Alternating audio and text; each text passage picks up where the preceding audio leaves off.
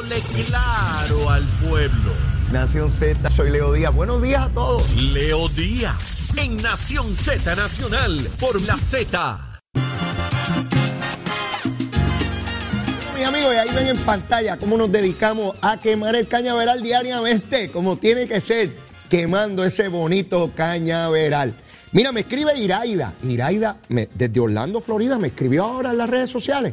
Me dice, Leito, enderezate la corbata. Y yo le pero bendito, si yo siempre he estado todo virado, yo trato de ponerme la corbatita lo mejor que puedo, pero ya ni eso puedo. Siempre ando todo viradito por ahí. Pero ¿qué voy a hacer? Iraida, gracias. Ay, me dice, y besitos en el cutis. Mire, se ha institucionalizado eso de besitos en el cutis. ¿Usted no cree que es una cosa bella? Darle besitos en el cutis, seguro que sí, cariño. Amor, mucho amor, mucho amor, como decimos allá. Está con nosotros William Villafañe. William, saludos. Saludos para ti, Leo, y saludos para todo el pueblo que nos ve. ¿Cómo estuvo ese fin de semana? Muy bien, maravilloso. Qué bueno. Mira, eh, para los amigos que nos sintonizan, ustedes saben que William viene los martes. Se supone que yo tuviera a Jorge Colbert por acá, el buen amigo, profesor Jorge Colbert, pero tuvo una situación que atender. Me dijo, Leo, no puedo mañana. ¿Puedo ir el martes? Por supuesto que sí. Así que William tuvo la gentileza de venir hoy para que mañana pueda estar eh, Jorge Colbert con nosotros. Así que agradecido, William. eh, Siempre, de- siempre la orden y, y un saludo y un abrazo a, a mi amigo Jorge Corbin. Seguro que sí.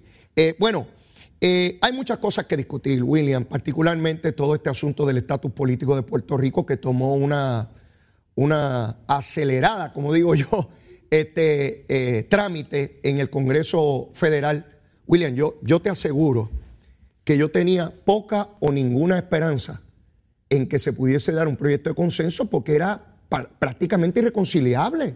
Nidia Velázquez proponía una convención de estatus, eh, eh, mientras que Jennifer González pedía una votación directa de estadidad.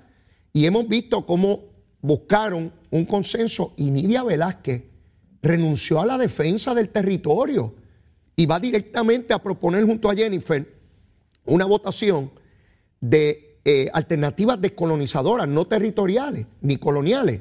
La estadidad, la libre asociación y la independencia, siendo la libre asociación, como ya hemos explicado, una república que establece un pacto con otro país soberano. Eh, en términos de lo, que, de lo que parece ser el proyecto final, aunque debo aclarar, William, Nidia Velázquez al día siguiente dijo que tenía que aclarar y procuraría un lenguaje que aclarara el asunto de la ciudadanía americana en la libre asociación. Evidentemente, Acevedo Vila le tuvo que haber reclamado, Nidia, se me hace difícil explicar en Puerto Rico si se va a la ciudadanía americana eh, en la libre asociación. Arréglate esa cosita para po- yo poder bregar. ¿Cuál es tu apreciación, William? Bueno, primero, eh, recordarás que hace varias semanas cuando eh, auscultabas este, qué era lo que iba a salir como resultado de esta negociación, Ajá, plasmamos tres cosas. ajá. Una, que iba a ser un proceso vinculante. Otra, que iban a ser alternativas no coloniales, no territoriales. Y tercero, que iba a ser el pueblo puertorriqueño el que iba a, de- a- a decidir con respecto a eso. Y esos tres elementos son los elementos eh, que no son negociables dentro de este borrador que ha sido presentado eh, ya por estos eh, líderes del Congreso y que va a estar siendo discutido por la Comisión de Recursos Naturales. Así que la pegamos desde entonces. Eh, es evidente que al entrar todos los componentes del Partido Demócrata, que son los, ¿verdad? los que impulsan el proyecto, pues debería producirse una votación pronto en el Comité de Recursos presidido por Grijalva y ubicarlo en calendario eh, para aprobación en la Cámara Federal. Sería un paso gigantesco en la lucha de la descolonización de Puerto Rico. Evidentemente el Senado es otra cosa. El Senado no pasa ni legislación de Biden legislación importantísima para la nación se ha quedado en estocada porque tanto Cinema, la senadora por el estado de Arizona, eh, eh, como el senador de West Virginia, eh, sencillamente le han desaprobado legislación eh, a Biden. Finalmente, ¿piensas que se aprobará en la Cámara? Sí, en la Cámara, eh, ¿verdad? No, no tengo duda de que se apruebe. Primero, ¿verdad? La Comisión de Recursos Naturales ha anunciado de que realizará vistas sobre, esta, sobre este borrador y al mismo tiempo entonces rendirá un informe para su votación en la comisión. Eso debe estar ocurriendo ya próximamente y luego entonces pasaría a, a votación en el hemiciclo, en, la, en, el, El Pleno. en la Cámara de Representantes. eh, precisamente porque estamos hablando de una propuesta que es impulsada por el líder de la mayoría, que es el que decide básicamente allí qué es lo que se atiende, Steny Hoyer. Steny Hoyer no va a reelección. Qué interesante que antes de irse de la Cámara haga una aportación tan inmensa para nuestro pueblo, William. Sí, definitivamente. Y, una aportación, ¿verdad?, que es trascendental, histórica para, para, nuestro pueblo y que eh, decenas de millones de ciudadanos americanos están muy atentos a lo que sucede y se hace con Puerto Rico desde la Cámara de Representantes Federal y lo estarán una vez este asunto pase al Senado Federal. con respecto a eh, lo, de la ciudadanía americana eh, bajo la libre asociación, mira, lo cierto es que independientemente de cómo se cambie, cómo se trastoque ese elemento de hasta cuánto tiempo dure y cómo se aplicaría prospectivamente, pues lo, cierto es que eso no sería permanente. O sea, para efectos de las personas eh, no nacidas aún, pues no, no, no, eso no tendría permanencia, tendría caducidad. Seguro. Eh, y, eso no se puede cambiar. O sea, eso no, no hay forma. A final de cuentas, está todo detrás de una ley, eh, no de un eh, efecto como es un, estado donde si tú pues naciste, pues ya tú, eres ciudadano americano y punto. ¿verdad? No hace falta una ley para ello. En el caso eh, de, que es negociable, bueno, sí, siempre es negociable, pero hay otro elemento grande ahí, que es el de los eh, recursos de los programas federales, cómo se aplicarían a Puerto Rico y cómo irían entonces a partir del año 10 reduciéndose eh, hasta desaparecer. Es, evidente que esto ha causado mucha conmoción en sectores dentro del Partido Popular que venían ya por algunas décadas. Estuve presentando fotos de los años 90 donde gran parte de su liderato reclamaba la soberanía bajo el ELA, que no es otra cosa que un país soberano. En aquel entonces yo recuerdo que decían que no había que ser un país soberano para tener soberanía. Eh, eh, eh, o sea, un país independiente para, para tener soberanía. Una cosa que es un disparate. Pero insistían, otra vez intentando tomarle el pelo al pueblo puertorriqueño. El viernes pasado, William, el representante Quique Meléndez, hijo, estuvo conmigo en el programa. Una vez concluyó, yo hablaba con él sobre toda esta cambio de postura de Nidia Velázquez y Quique me dijo algo que, que no había pensado. Me dijo, Leo, ya Rafael no está. Y con decirme eso, dije, caramba, es probable que ahí esté el punto. Fíjate, Nidia Velázquez logra su escaño gracias a que Rafael Hernández Colón, con dinero público, promovió el que los puertorriqueños se inscribieran en los Estados Unidos. Eso, eso fue un paso importante y bueno por parte de Rafael Hernández Colón. Muy importante. Que el puertorriqueño entendiera el poder que tenía en las manos con el voto y claro, el PNP en aquel momento se oponía porque era Nidia Velázquez la que iba a salir electa y favorecía el ELA. Pero el principio fue fundamental. Y mira cómo años después produjo. Sin embargo, ella se mantuvo defendiendo el ELA tradicional. Ya Rafael no está. Ya Rafael partió. Yo creo, al igual que Quique Meléndez, que ella sentía un compromiso personal y ya está liberada de ese compromiso con la persona que le permitió que lleve ya 30 años, William, en, la Cámara de Representantes Federal. ¿Tú crees que tiene que ver con eso o realmente ella vio lo que ocurrió con el Tribunal Supremo, la legislatura federal y dijo, ya esto no va más? Yo no creo que sea el elemento crítico para su nueva postura. Okay. Creo que aquí ¿verdad? es la andanada de realidades que ha experimentado Puerto Rico y que el núcleo de puertorriqueños que vive y reside en los estados, incluyendo el distrito en Nueva York y en el distrito de Nidia Velázquez, eh, están, han observado casos del Tribunal Supremo reiterando la aplicación de la cláusula territorial a Puerto Rico y dejando claro que es el Congreso el que tiene poderes plenipotenciarios sobre Puerto Rico. Las determinaciones de Casa Blanca y las agencias del Ejecutivo resaltando esa realidad y al mismo tiempo la aplicación de eh, promesa y el impacto negativo que tuvo el discrimen por ser colonia tras el paso del huracán María en Puerto Rico. Esa realidad ha sido ampliamente discutida a nivel nacional al punto de que, por ejemplo, el 80% de los demócratas a nivel nacional respalda que Puerto Rico sea Estado. Eso no excluye el distrito de Nidia Velázquez. Es decir, que reunión tras reunión, siendo Nidia de origen puertorriqueño, allí en su distrito, han sido eh, muchos los eh, constituyentes de, su distrito que le han hecho llegar su desagrado con la relación vigente en Puerto Rico entre Puerto Rico y Estados Unidos. Así que me parece que siendo Nidia eh, una persona que a estas alturas pues ya ella pues sí en su momento entró por, por, una ayuda que recibió, pero ya a estas alturas eh, ya es por mérito propio, ¿verdad? Que, que tiene su espacio allí y que no necesariamente es un grupo que impulse la estadidad, pero hay un grupo fuerte eh, que impulsa la libre asociación eh, eh, de, los, de las personas que les respaldan allí en su distrito. Así que el, el desagrado con la relación actual, con el sistema territorial, no es únicamente de los estadistas.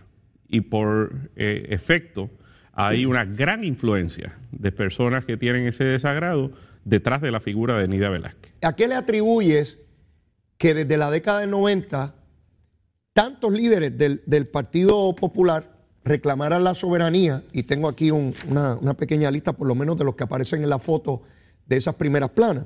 Estamos hablando de Eduardo Batia, en aquel momento de Castrofón, Felinán Pérez, eh, Jorge Col, eh, Pevi Colbert, Luis Vega Ramos, Carlos Vizcarrondo, Aníbal Acevedo Vilá, y de otro lado, Carmen Yulín, Cirilo Tirado y Manuel Natal. ¿Por qué tú crees que todo ese liderato no ha salido en conjunto reclamando que finalmente han obtenido éxito al conformarse un proyecto de ley que contiene esa alternativa de descolonización y que eh, eh, está vinculando al Congreso la votación. Al único que escucho de manera clara, eh, contundente, es al licenciado Rafael Cox Salomar. Todos los demás se fueron a correr, William. No veo a nadie como portestandarte de esto. El único que tiene el valor real de defender la alternativa es, Rafael Cox Salomar. Es que se, convirtió en un elemento eh, alternativo a lo que era el ELA y políticamente sexy. Es decir, que eh, pues mucha gente podía eh, llamarle la atención y caerle simpático. Políticamente eh, sexy. Eso está bueno, políticamente sexy. La denominación esa de soberanía, ¿verdad? Entre comillas. Sí, sí. pero luego de todo lo que ha ocurrido durante las pasadas dos décadas, pues mucha gente abrió los ojos, e incluso mucha gente que en ese momento estaba en las fotos esas y, y tú sabes, en todos lados era hablando de soberanía como si eso fuera eh, algo... Eh, ¿Te acuerdas de aquello de lo mejor de dos mundos? Ah, sí, sí. Sí, sí. Pues, pues, resultó de verdad de que eh, eso, eso no era otra cosa que este mundo y, el desastre que hemos estado experimentando. Y entonces, pues, algunos pues se definieron más hacia, hacia lo que es la independencia, pero en la modalidad esta de la libre asociación, y eh, otros abrazados a la idea de que, eh, de que no, de que entonces no somos colonia y de que eh, existe la posibilidad de salir de la cláusula territorial sin perder los elementos que tiene el territorio con esa relación con Estados Unidos, cosa que en este proyecto ha quedado tajantemente denegado. Es decir, sí es cierto que el Departamento de Justicia eh, concluyó de que era una alternativa constitucionalmente válida el, sistema que tenemos actualmente. Pues claro que es constitucionalmente válida si es precisamente al amparo de la Constitución que existe la cláusula territorial. Seguro. Eh, eh, entonces, pues ciertamente pues, tú no puedes esperar de el dominante, el elemento dominante aquí, que es el gobierno de los Estados Unidos, el gobierno federal, que tenga objeción a excluir la alternativa que le da precisamente el control total de las determinaciones y el gobierno, eh, en cuanto a que sea una alternativa para que eh, se incluya. Pero esto siempre es una determinación precisamente del Congreso por esa relación. Y el Congreso aquí, eh, de una manera consensuada, es decir, que aquí las partes que estaban en los extremos se han sentado en la mesa y han acordado unas cosas que han quedado clarísimas y que las han puesto como que esas no son negociables. Y una de las que no es negociable es de que el problema no puede ser parte de la solución. Por supuesto. Si se quiere El sistema actual tiene que quedar fuera. Así es. Hay dos cosas, William, que quiero discutir contigo también con relación a esto. De una parte, porque no deja de ser fascinante el proceso político y cómo eh, un paso puede provocar tantas reacciones en cadena, ¿no? y me refiero a lo siguiente.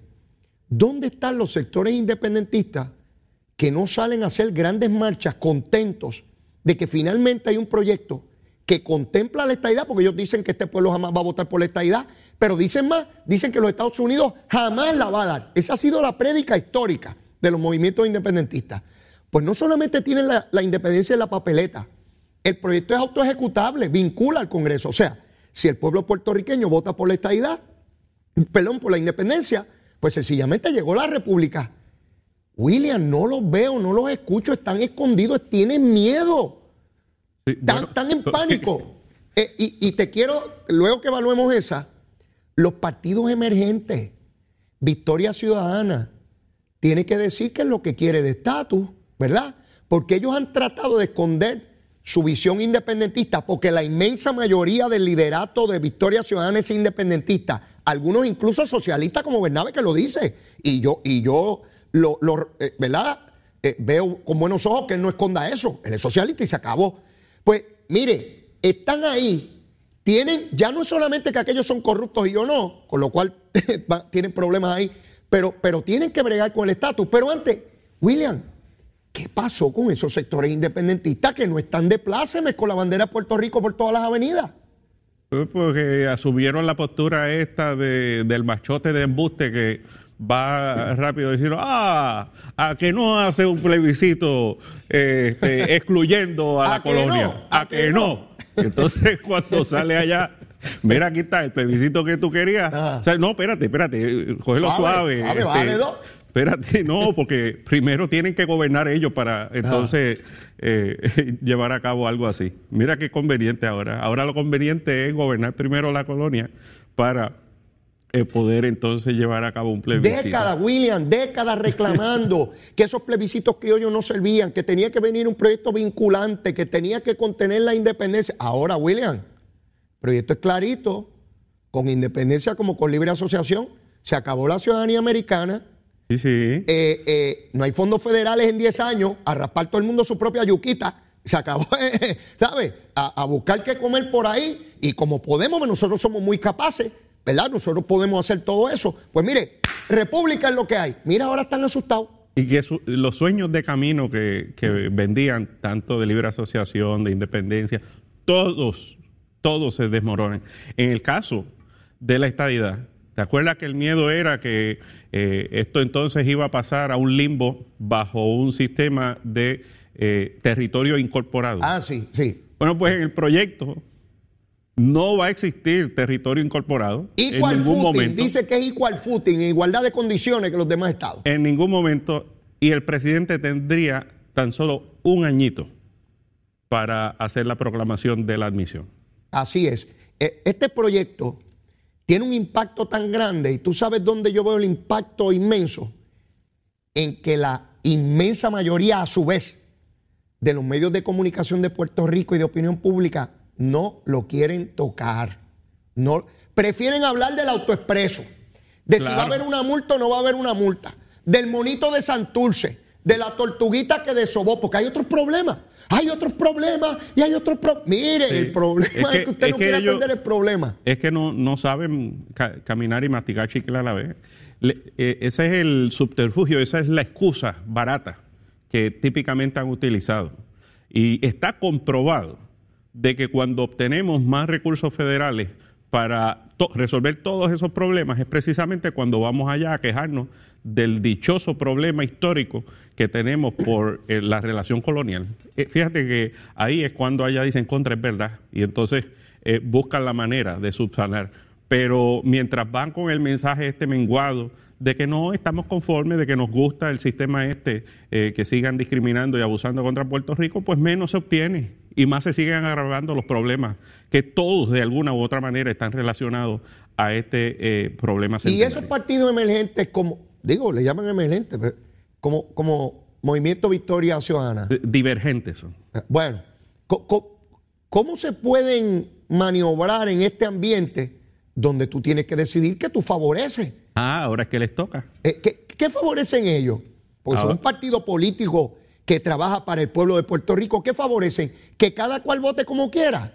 No tienen ideal de estatus. El proyecto Dignidad no se va a meter en eso el destino de Puerto Rico, no de partido. Fíjate, William, la votación está pautada para el 5 de noviembre del año entrante. ¿Qué van a decir ellos? Ahí no se vota por partidos, ni por líderes, ni por personas. Es por el destino de Puerto Rico. ¿Qué? Que ellos no van a participar. Que no van a decir nada sobre eso. Que se van a quedar en la vereda del camino. Que no van a orientar al electorado sobre qué votar y qué no. ¿Cuál es su postura? Pregunto. Eh, institucionalmente quizás expongan la de que por la libre que cada cual ¿verdad? decida a conveniencia, pero todos sabemos que el liderato de esos partidos, todo, todo, el liderato de esos partidos son antiestadistas. Esa es una realidad. Y, ciertamente, ¿verdad? Eso en el camino lo iremos viendo porque les tocará eh, asumir postura con respecto a, este proceso.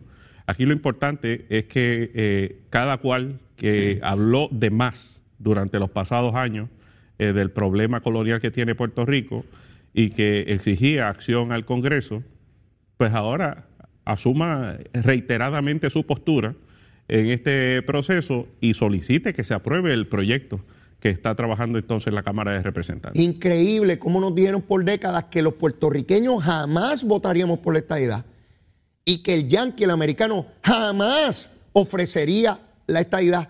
William, yo escuché eso desde que era un niño todo el tiempo en la universidad, los profesores, los políticos, donde quiera, los industriales, eh, toda esta gente que controla el sistema económico de Puerto Rico, ese discurso asfixiante, y era como decirnos, tienes que quedarte ahí sin poderes políticos, que tú no das para más nada. Claro, siempre con el vinito y el puñito arriba y al viso en el retratito, y, y somos más y no tenemos miedo, pero yo veo a tantos sectores muertos del miedo y asustados. En vez de, estar contentos, vamos a defender lo que creemos. Los únicos que veo empujando el proyecto de verdad son los que están en contra de la colonia de verdad. La inmensísima mayoría estadista. A los demás los veo asustados. Lo que pasa es que se, acaba la, piquita de la franquicia político-partidista.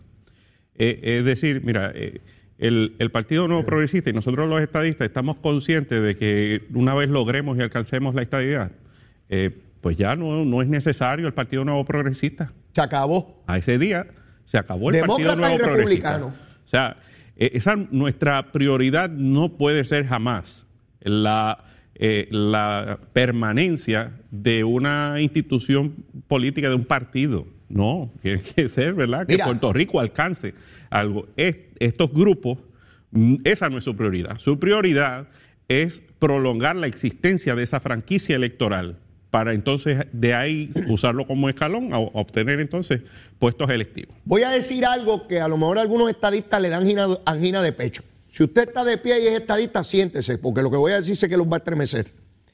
El PNP es igual que el ELA. Son instrumentos transitorios. El ELA siempre fue concebido como una etapa que podría durar más o menos, pero que nos iba a conducir, nos iba a llevar a una etapa distinta de descolonización.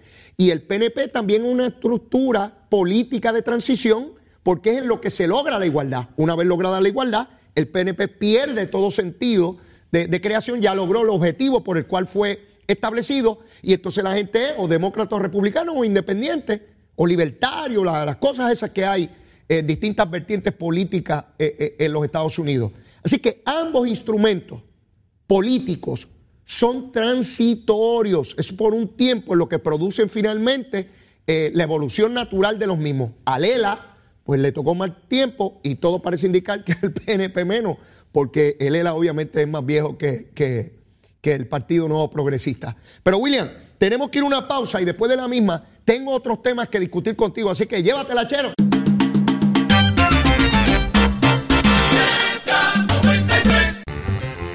Estamos quemando el cañaveral viendo. Miren lo que queda, ya queda poquito cañaveral. Ya, ya olvídese, aquí no solo, miren, le metemos fuego, pero de verdad. De verdad, ese cañaveral. Miren, no queda nadita, nadita. Vuelve y sale. Mañana hay que volver a quemar todos los días ahí, bien fuerte. William Villafañe, senador. Usted sabe cómo son las reglas aquí. A las nueve y media, la recomendación de almuerzo. ¿Qué comemos hoy? Bueno, hoy nos vamos con, con los amigos de la región este de Puerto Rico Ajá. y recomendamos un, un arroz con jueyes, habichuelitas y, y arepita por el lado. Arroz con huelle, hace tiempo. Arroz con cebolla, sí. Pues se lo hace Zulmita y ya todo Puerto Rico. lo Mira, William, eso es terrible donde quiera que vamos, Zulmi. y Yo este fin de semana, eso es una cosa absurda. Eh, la Comay, la Comay tiene la culpa, se puso a decir eso por ir para abajo. Y, y mira, y eso es, todo el mundo quiere arroz con cebolla. Eh, eh, pero mira, alguna No, gente es la- rabiosa porque dice, ¿cómo es posible que Jorge Dávila comiera arroz con cebolla? Yo no lo he comido. Pues mire, voy a tener que hacer la gran fiesta del arroz con cebolla. Queda espectacular. Pero arroz con huella, William, hace tiempo que no lo pruebo. Bueno, que Y, y, y, y arepita. arepitas también. Ah, sabroso. Mire. De coco. La re- de, no, seguro, seguro de coco. Muy bien, muy bien.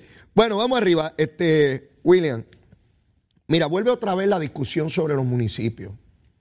Más de 40 municipios en una situación terrible económica. Eh, el Fondo de Equiparación en serio cuestionamiento, la Junta de Supervisión Fiscal insistiendo en que haya una reformulación de lo que hemos conocido por, por- por- por décadas y siglos, el, el famoso municipio, ¿no? Eh, Ricardo Rosselló fue, con toda seguridad, la persona que planteó esto con la mayor seriedad y reclamó reconceptualizar lo que son los municipios. En aquel momento hablaba de unas nuevas estructuras eh, que agruparan municipios, se le llamaran condados. Alguna gente entendía que desaparecía el municipio como tal, el territorio, y no es eso. Estamos hablando de la estructura gubernamental. Y aquí volvemos en el mismo debate, William. Y los alcaldes difícilmente se muevan en esa dirección. Nadie quiere soltar su finquita. Esta es la finquita mía. Este es mi municipio. Aquí yo soy el reyesito. Este, ¿Qué hacemos, William? La Junta está empeñada en meterle mano a este asunto. ¿Qué, qué hacemos? Mira, Leo, eh, yo he analizado bastante es- esta, esta cuestión con respecto a los municipios. Ajá. Y, y- y quiero plantearlo de la siguiente manera, porque vi la- una noticia sobre Australia. En, en 1932, Ajá. eh, Australia, como gobierno, desató una guerra. Una guerra contra los emus. Los emus, eh, el emu es el, el ave eh, nacional, Ajá. que es parecido a- a- al avestruz, eh, porque se convirtió en una peste que arropaba todos los sembradíos de los, de los eh, agricultores. Ajá. Y lanzó al ejército de Australia para matar a los, a los dichosos emus. Ajá. No pudieron. ¿Y, y Fue imposible. ¿Y por qué tú traes ese ejemplo, Lo, lo plasmo porque es que eh, en la dinámica social y política Ajá. que tenemos en Puerto Rico es imposible eh, eh, traer una reforma que elimine municipios. La existencia de un municipio O sea, que ni tirándole el ejército encima de los ni alcaldes desaparecen. Eh, deben de sacarse esa idea de la cabeza bueno. ya, descartar esa alternativa. No van a ganar jamás ni, esa guerra. ni tirándole el ejército acaba con los alcaldes. Lo primero es que políticamente quien, quien tiene eh, verdad el contacto directo con el electorado de Ajá. cada municipio es, la- es el alcalde, excepto verdad en las ciudades pues el, el representante pues tiene una dinámica quizás de mayor Sí, interacción, distinta, sí. pero pero esa es la excepción. En el resto de Puerto Rico eh, el alcalde es el que tiene ese control político. Tenemos 78 emus que no hay manera. Sí, no hay forma, no hay forma, Leo. Y tú tienes entonces, en el caso de, de, de, de- de, ¿verdad? Eh, de, de la interacción ciudadana. Oye, William, disculpa que te interrumpa, pero hay unos hemos más grandes que otros. Oh, ¿sabes? sí, definitivamente lo hay. Y otros más rápidos también. Es verdad, es verdad. Entonces, en el caso de, en el caso de, de, eh, la interacción que tienen los municipios es prácticamente diaria con las comunidades. Allí es donde va la gente a llevar su queja Sin duda. sobre cualquier cosa, se tenga o no tenga que ver con el gobierno, tenga o no tenga que ver con el gobierno municipal. Eh, van allí y allí es donde les atienden de primera mano. Entonces, eh, cu- cuando tú planteas eh, la cuestión esta de eliminar municipios, también afecta la, la identidad del de, el núcleo, ¿verdad?, que está compuesto de ese municipio. Va más a la idiosincrasia. Si de- estipuláramos de- eso, de- William, de si gente. estipuláramos eso, ¿cuál es la alternativa? Porque los recursos no dan. Mira, cuando miramos lo- los números, cuando miramos los números, eh, hay que continuar reformando el gobierno estatal. El gobierno estatal ha plasmado, ¿verdad?, de ciertos recursos que hay para poder ayudar, asistir a los municipios a echar hacia adelante. ¿Ok? Eh, no estamos hablando de miles de millones tampoco. De lo que estamos hablando es de 2 a 300 millones de dólares eh, que anualmente son necesarios para poder eh, evitar de- el colapso de, de los municipios.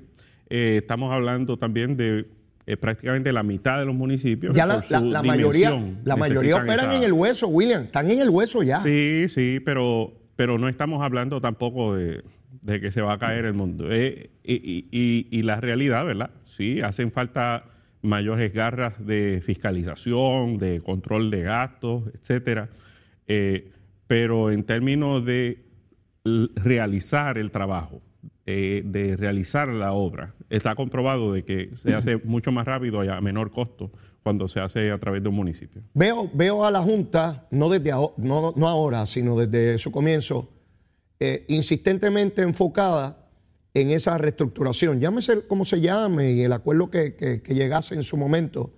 Fíjate como en otras áreas del gobierno hemos tenido que hacer ajustes dramáticos, pues sencillamente se acabaron los recursos. Mira la universidad, mira la universidad cómo ha tenido que seguir subsistiendo casi eh, eh, sin, sin- recursos.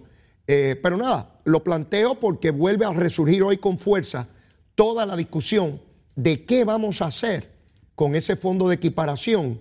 Y ese fondo no es otra cosa que tratar, tratar de darle recursos a esos municipios más pequeños para que sigan operacionales, porque de lo contrario es un carapacho. Un edificio que dice municipio de tal sitio, pero allí hay un alcalde que cada vez que usted vaya donde él, pues no puede hacer nada, pues no tiene chavo. Y necesito que me vacíe el pozo muro, que es muy, que es muy típico en, en los municipios rurales, eh, donde no hay alcantarillado, pues, y que el alcalde diga, es que no tengo el camión para hacerlo. Pues, pues porque no hay chavo, no, no, no, no hay los recursos. Así que estaremos bien atentos a, a esa discusión, William, de, de- de cómo va. De otra parte, William, el ejercicio del poder es igual en todas partes, sea público, privado, de mayor o menor magnitud. Veo en la Universidad de Puerto Rico, en el proceso de escoger a la persona que va a presidir, una guerra igualita a la de los partidos políticos.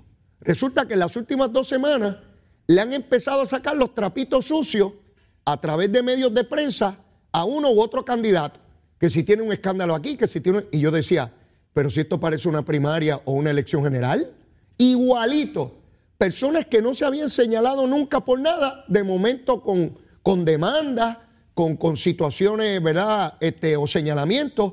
Eh, finalmente, ¿tú crees? eh, digo, si conoces, ¿verdad? Pues yo sé que esto es al interior de la universidad, pero, pero entiendes que finalmente se escogerá una persona que, de- para empezar, ¿tú conoces a los candidatos, algunos o no? Sí, conozco a algunos de los candidatos y me parecen muy buenos. O sea, que tú crees que de las personas que se están sometiendo ahí, hay personas verdaderamente cualificados para presidir la universidad. Por, supuesto, claro que sí. Son personas que él, lo han logrado hacer en sus recintos y, ¿verdad? y, y no, no esperamos menos para, para el resto de la universidad. Al que conozco y a distancia, no es que lo conozca así personalmente a Ferrao, el de Río Piedra, a los demás pues tengo que confesar que, que no los conozco, ¿verdad? Y no quiero emitir juicio de personas que obviamente no conozco, sería una, una irresponsabilidad sin, sin precedentes. Pero, Sí, yo, pero, yo conozco a, a los doctores eh, Ferrao y, y al doctor Andújar de Arecibo también. Ok. Eh, William, la universidad, y esto es algo que yo he discutido a, a la sociedad aquí, este, quien preside esa universidad no puede estar mirando solamente para que le tiren chavitos eh, es el mismo caso de los alcaldes. Muchos alcaldes o municipios vivieron siempre mirando al Estado para que les mandara chavos. No, no, hay, no hay, o hay muy poca iniciativa propia para procurar recursos, William. Y, y a mí me gustaría escuchar propuestas claras y precisas de esos candidatos a la presidencia, no con la mano extendida al gobierno estatal que no tiene dinero. ¿Cómo ellos van a generar sus recursos? Quiero escuchar eso, William. Y, por eso creo que uno de los elementos que deben ¿verdad? considerar, eh, en este caso es la Junta, eh, pues es qué han hecho estos eh, rectores particularmente, porque es bien fácil venir de afuera sin haber tenido que pasar por este proceso de reestructuración que ha tenido que pasar la Universidad de Puerto Rico sin tener que haber hecho eh, los malabares necesarios para poder echar adelante eh, la universidad y en este caso hay unos rectores que han logrado, eh, aún con los recortes, que sus respectivos recintos pues echen hacia adelante. Vamos, vamos a ver, me, me preocupa. Sigue el alcalde de Trujillo Alto, José Luis. Va para tres meses, William.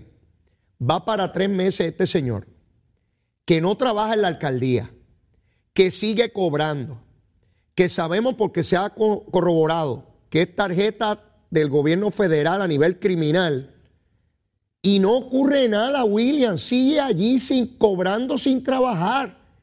No hay titulares, no hay escándalos, no hay reclamos a Dalmau, presidente del Partido Popular. Sigue ocupando las posiciones al interior del Partido Popular y a nadie le importa, William. A nadie le importa. Yo me pregunto otra vez, ¿se quiere erradicar la corrupción? Sí o no. En Guayama, el que, el que dirigía obras públicas bajo el alcalde corrupto también se ha declarado culpable por el mismo esquema de corrupción. Dirige la alcaldía el que dirigía la junta de subasta, la misma junta que le daba los contratos a la compañía corrupta. Y no pasa nada. Maritere González, está allí en Arecibo, cobrando del municipio de Arecibo Popular, convicta por corrupción, y le tienen un, trabajo allí para que eche para adelante en la vida. William, nosotros como sociedad, ¿queremos combatir la corrupción o esto es un discurso vacío para las gradas? Y al final de cuentas no parece importarle a los que tienen que tomar las decisiones por Puerto Rico. Eh, esta es la típica doble vara. Aquí está. Y tú, la, tienes. Aquí está. Eh, donde depende del partido que, esté en boga. En este caso, como son elementos del Partido Popular, son elementos antiestadistas, pues eh, ciertos sectores en los medios de comunicación, pues miran para el lado, buscando a ver cuándo sale eh, algún bochinche de algún, de algún PNP. y si no, si eso, si estuviéramos hablando de un alcalde PNP, Jura lo que estarían allí en la plaza de Trujillo Alto acampando. En la casa, se le metieron en la, casa como hicieron con Rosselló, padre. Eh, eh, esa sería la dinámica y no lo dudamos. Eh, aquí todos los días estarían hablando de la situación, como mencionaste, en el municipio de Arecibo, donde se está obviando lo que manda la ley, de que cuando una persona es convicta no pueda ser contratada. Y no, no quieren discutir sobre eso, no quieren hablar sobre eso.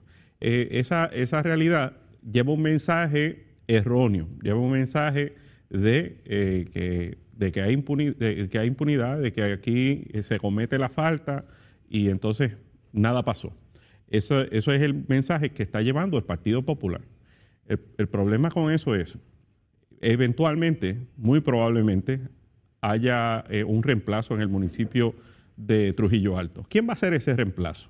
¿Dónde están los que actualmente están proyectándose para sustituir al, alcalde? Son legisladores municipales y no han hecho nada. Así es. Son jefes departamentales en el municipio y no han hecho nada. Son miembros del comité municipal de Trujillo Alto y no han levantado la voz. Esas son preguntas que van a tener que responder en su momento. Y el contraste es claro porque tanto que se critica en el caso de Cataño, el PNP descualificó, no le permitió correr a la persona mano derecha de confianza del Cano, el licenciado Sicardó. Sí, no se dejó correr. Sin embargo, el Partido Popular permitió que el que hacía la subasta ahora sea alcalde del municipio de, de Guayama. Yo de verdad que no entiendo si esto de verdad hay un, si de verdad hay un interés de erradicar la corrupción. Yo creo que esto es una gran hipocresía que sirve para llenar periódicos y titulares, pero al final de cuentas están allí velando, tú sabes, que el guisador siga guising, guising, tú sabes. No. Es, bien difícil, o sea, es, bien difícil eh, tú poder proyectar quién va a hacer las cosas mal. Pero una vez hechas mal, Seguro. Te toca a ti actuar. Por supuesto. Entonces, eh, ya aquí, como tú bien planteas, mínimamente abandonado la administración municipal. No va allí, sigue cobrando, lleva tres meses cobrando sin trabajar. Entonces, eh, si se siguen cruzando de brazos, no solamente tendrá que responder él. Bueno, la presidenta de la legislatura municipal de Trujillo Popular le dijo a la prensa que él no tiene que darle explicaciones a nadie. Yo no sé qué grado de impunidad es este. Yo no sé cómo no se han iniciado procesos judiciales allí, administrativos. ¿Hay alguna dependencia en el gobierno de Puerto Rico que pueda atender esto? ¿O dependemos del piragüero de Trujillo Alto que le diga, mira, ¿dónde tú estás, pájaro? Que no has venido a trabajar. Yo, me pregunto, ¿qué, ¿qué alternativas tenemos como sociedad? en un Estado de Derecho que se supone que no permita eso. ¿Puede un empleado de Trujillo Alto ausentarse tres meses de su trabajo y seguir cobrando? Yo pregunto. Lo hubiesen votado ya, ¿verdad, William? Claro que, por supuesto. Pero el alcalde sigue allí y no hay ningún resquemón ni ningún cuestionamiento. Nadie va a su casa, él vive en Trujillo. Digo, pero yo, no sé si tienen en producción la foto de Vaquero, el director de José Vaquero, el director de, de, FEMA en Puerto Rico. William, eh, ahí está. Ese que ven en, A que ustedes no lo habían visto nunca, la carita de, de este pajarito. Sí, este es Vaquero, puertorriqueño no es americano de ojos rubios, este no es yankee, este es de aquí. Mire, este señor dirige FEMA en Puerto Rico. Dirigió puertos bajo Sila Calderón. Sí, de La Pava, para Tierra Libertad. El gobernador va a demoler, cuando empieza la demolición del CDT de, de Vieques, para comenzar la construcción del hospital. Pues este señor dijo que eso no es un hospital nada. Claro, no es un centro regional, pero allí va a tener todo lo que necesita Vieques porque este es el mismo que dijo que FEMA, eh, perdón, que Luma no tenía eh, nada pendiente allí de proyecto. Este señor le miente al pueblo y sigue allí, yo no sé por qué sigue allí, William, obstaculizando la reconstrucción de Puerto Rico. Y entonces todo el tiempo metiéndole zancadilla al gobierno de Puerto Rico, que hace mil esfuerzos con toda la burocracia para, para echar adelante. Otra vez, William, nadie va en la entrevista. Parece que habla inglés y nadie lo quiere entrevistar. Habla español como tú y como yo, William. ¿Por qué este señor tiene inmunidad? Te pregunto a ti. Mira, la realidad es que. Mi experiencia, no, lo conozco. No he, tenido interacción con él, pero eh, FEMA a nivel nacional se ha criticado en extremo la manera en que FEMA ha atendido la situación de Puerto Rico. se ha criticado con respecto a otros lugares, pero de manera exagerada ha, arrastrado los pies con Puerto Rico y ha sido un obstáculo para lograr la reconstrucción de Puerto Rico. Yo lo, lo, sé, y en el caso de este señor Vaquero, va más allá. Yo lo veo como un activista político. Es reiteradamente mintiendo. Después que no habían proyectos, aparecen los proyectos aprobados. Entonces, ¿dónde rayos estaban si no era allí en FEMA, que es el que los tiene que aprobar? Y aquí los sectores de opinión pública no lo entrevistan. ¿Por qué no lo llevan a las entrevistas y le cuestionan cuántos proyectos usted tiene allí? ¿Cuántos proyectos usted ha atendido? ¿Por qué usted tarda en aprobarlo? Igual que le piden al gobierno de Puerto Rico explicaciones sobre todo. Sobre todo. Y sin embargo, este señor es como si viviera en Michigan y no lo pueden entrevistar. Está aquí en Puerto Rico. Estaba en Vieques, allí al lado del gobernador. Tan pronto acabó aquello. Que eso no es un hospital, nada. No, ¿y qué? ¿Qué? ¿Un manicomio? ¿Qué rayo es? ¿Sabe? Este, una jaula.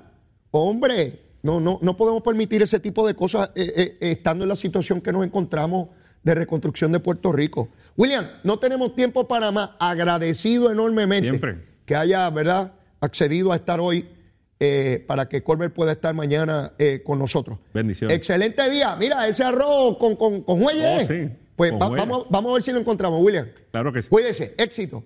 Bueno, mis amigos, y antes de acabar el programa hay que saber si hay lluvia, si hay el tránsito, cómo andan las cositas allá afuera. A ver si el monito de Santurce está en el palo. ¿Quién es la que sabe de eso? Carla Cristina. Soy Carla Cristina informando para Nación Z Nacional. El tránsito está operando con relativa normalidad a través de toda la isla con un flujo vehicular leve en la mayoría de las vías principales y al momento no se han reportado accidentes graves ni fatales que alteren el tránsito. Sin embargo, en lo que va de año se han registrado 93 fatalidades en las carreteras, cinco de ellas durante este fin de semana, por lo que la Comisión para la Seguridad en el Tránsito reafirma su recomendación a los conductores para que respeten los límites de velocidad y las leyes de tránsito. Hasta aquí el tránsito, ahora pasamos con el informe del tiempo.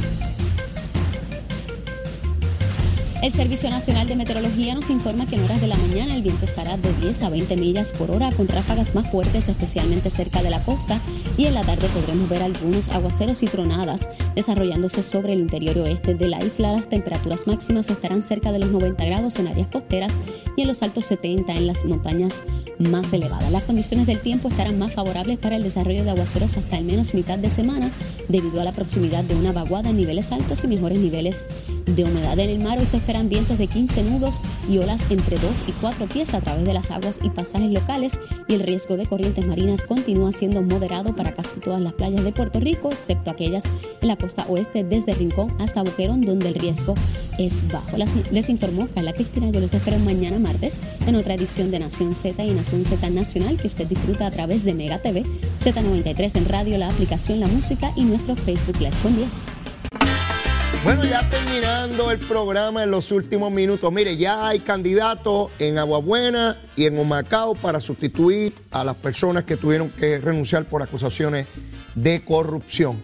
Así que a los pueblos de Aguabuena y Humacao a escoger personas íntegras, personas que no le fallen al pueblo y que trabajen dedicadamente por el bienestar de ambos municipios. No queremos más vergüenza, particularmente en Aguabuena, que ha caído el rayo Primero con un popular y después con uno PNP. Increíble, increíble. Eso no puede, no puede volver a ocurrir. Mire, y yo no tengo tiempo para más, como siempre. Si usted todavía no me quiere, quiérame, yo soy un nene chulito, leíto, buena gente, seguro que sí.